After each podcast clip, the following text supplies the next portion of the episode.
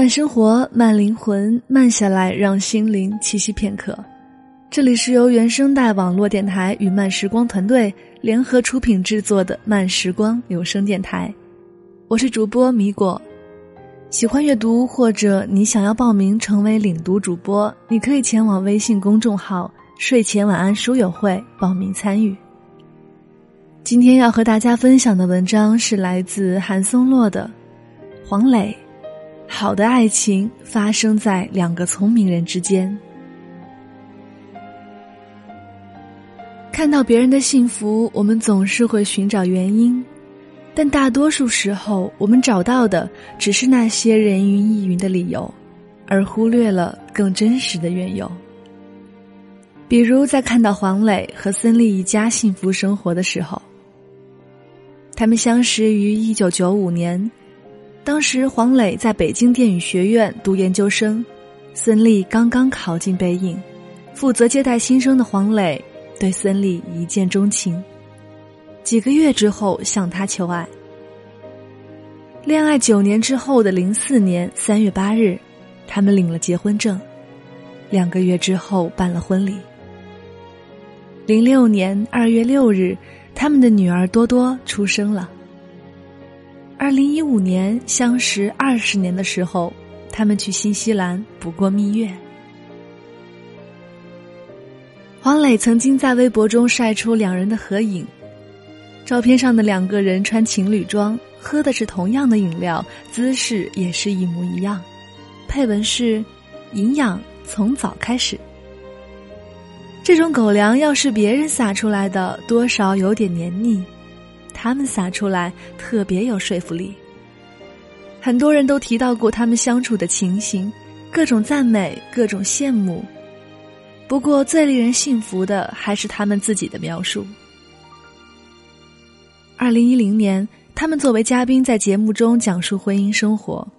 从他们透露的信息看，他们的相处并不是浪漫纷呈的那种，而是一派恬淡。结婚证领得安安静静，之所以选在那一天，也是因为他们的朋友找人算了一把，说那天是个好日子。婚礼办得简简单单，没有拍婚纱照，没有买大钻戒，更没弄车队，两人自己开车去了婚礼现场。婚后生活自自然然，他们分开住，周末才聚在一起，因为平时都忙着拍戏。作为明星，这样的生活似乎太简单、太随性了，没有计划，没有印象控制，和我们印象中的明星简直不是一个世界中的人。在这个时代里，两个人能够恬淡的相处到二十年以上，总该有些不同凡响的地方吧？人们归结出来的原因是他们郎才女貌、志同道合。尤其啊，是黄磊带着多多参加了《爸爸去哪儿》以后，人们似乎又找到了一个新的原因——人生赢家。似乎是他们方方面面的顺畅，促进了他们的感情。不过，黄磊参加了《极限挑战》以后，我们不难有新的发现：黄磊和孙俪之所以能够这样愉快的相处下去，不只因为相貌、事业、财富。还因为他们都是非常聪明的人，水晶心肝玲珑剔透，非常注意生活的细节，能够体察到别人的情绪变化，对生活怀有好奇心，这恐怕才是一切的源头。是这种聪明导向了事业、财富和家庭的和睦。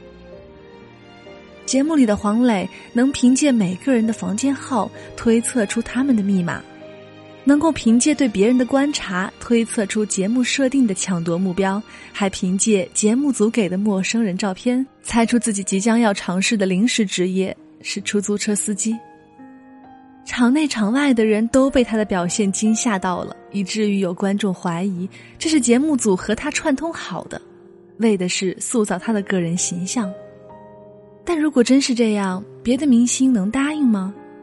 要知道，一起亮相的也是大明星，都是真人秀节目争抢的资源，节目组犯不着为了一个人去得罪大伙儿。黄磊后来解释了他为什么会有这样的表现，他喜欢围棋，从初一开始下围棋，数理化很好，又喜欢看侦探和推理小说。总而言之，在智商上有优势。女儿黄义慈也继承了这种优势，在九岁的时候就开始用英文写剧本。智商和情感生活有没有关系呢？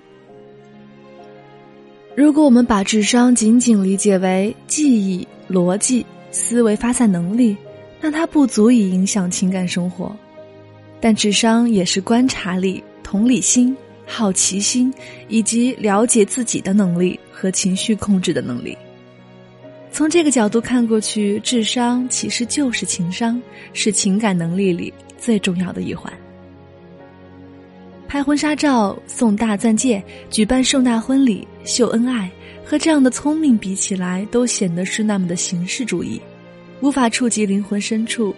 就像太甜的糖，即便有营养，也显得浮夸；而那种无处不在的聪明，却理顺了生活的各个角落，给情爱充满了能量，让二十年的相处也变得恬淡悠长。好的爱情是聪明的。好的爱人首先得是聪明人，聪明的爱让两个人在对方的生活里扎下根来，不断长出新的枝叶，向着更远处生长。法国导演侯麦的电影细腻、真诚，光与影都接近自然，却又很美。还有他总在赞美人们在爱情、友情以及一切人际关系中表现出的聪慧。在电影《人间四季》系列里的春有两个姑娘，一个叫 Jenny，一个叫 Natasha。因为偶然的机遇相识，Jenny 是哲学老师，Natasha 正在为父亲交往的年轻女友烦恼。两个女孩一见倾心，迅速成了好朋友。他们促膝长谈，不断的谈论哲学、艺术和生活细节，也不停的讲述、自剖、反省。这样的谈话促成了深刻的了解，娜塔莎甚至打算让 Jenny 进入自己的家庭来做自己的后妈。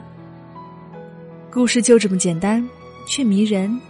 迷人的是四个人在情感世界里呈现出来的聪慧、节制、高度的教养和同理心。而在很多电影里，你所能看到的是爱情中的愚蠢。女人愚蠢的牺牲着，男人愚蠢的迷乱着，独占欲得到大篇幅的书写，失控构成了关键的戏剧转折，自我审视从来没有发生过，自我改造遭到无情的嘲笑，愚蠢的激情处在被歌颂的位置上，愚蠢的失控呈现出一种悲剧的美感。我们经常在现实中看到同样的愚蠢。在报纸的情感倾诉版面上，在论坛狗血贴里，在法制报道中，在身边人的经历中，甚至在回望自己平生的时候，愚蠢像隔岸的火，烧得惊心动魄。它不美，它有害。这些年来，我所遇到的那些情感生活稳定而愉悦的人，他们都有一个共同的特征，就是足够聪慧。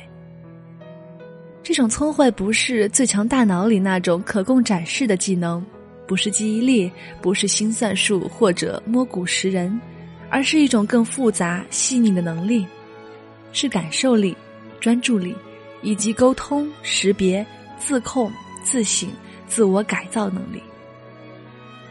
问题出在与爱情有关的愚蠢，往往拥有一种特权，会得到善意的解释、精美的包装以及赞美。和效仿。我所在的城市有一条大河，河上有一座铁桥，因为这座桥造型别致、气息古老，具有较高知名度。它在成为旅游胜地的同时，也成了一个自杀圣地。每天都有人爬上拱桥打算自杀，原因多样：生病、被儿女拒之门外、生意失败，还有。失恋。媒体在报道这些自杀事件时，措辞有微妙的不同。对生意失败试图自杀的，通常使用很严厉的说法；对失恋自杀的，则唏嘘感叹，连称谓都不大一样。生意失败的是一男子，一中年男子，一落魄男子，失恋的是痴情男、小伙子、白领女子。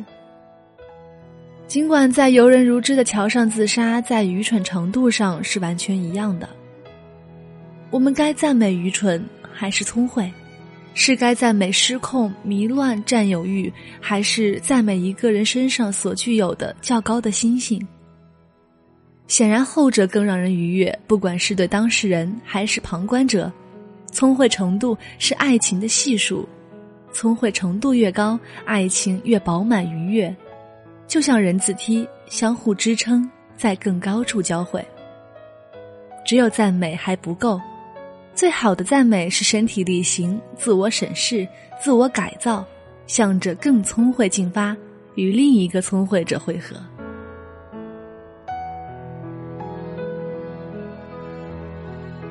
慢生活，慢灵魂，慢下来，让心灵栖息片刻。这里是由慢时光语言声带网络电台有声制作团队联合出品的慢时光有声电台。本期节目文章分享来自韩松洛。想阅读更多的好文章，可以关注我们的慢时光微信公众号，直接搜索“慢时光”即可。喜欢阅读或者你想要报名成为领读主播，你可以前往微信公众号“睡前晚安书友会”报名参与。想了解更多米果的信息，你也可以关注我的新浪微博“雪薇是爱吃米果的米果”，或者关注米果的个人公众号。音像派，我是主播米果，我们下期节目再见啦。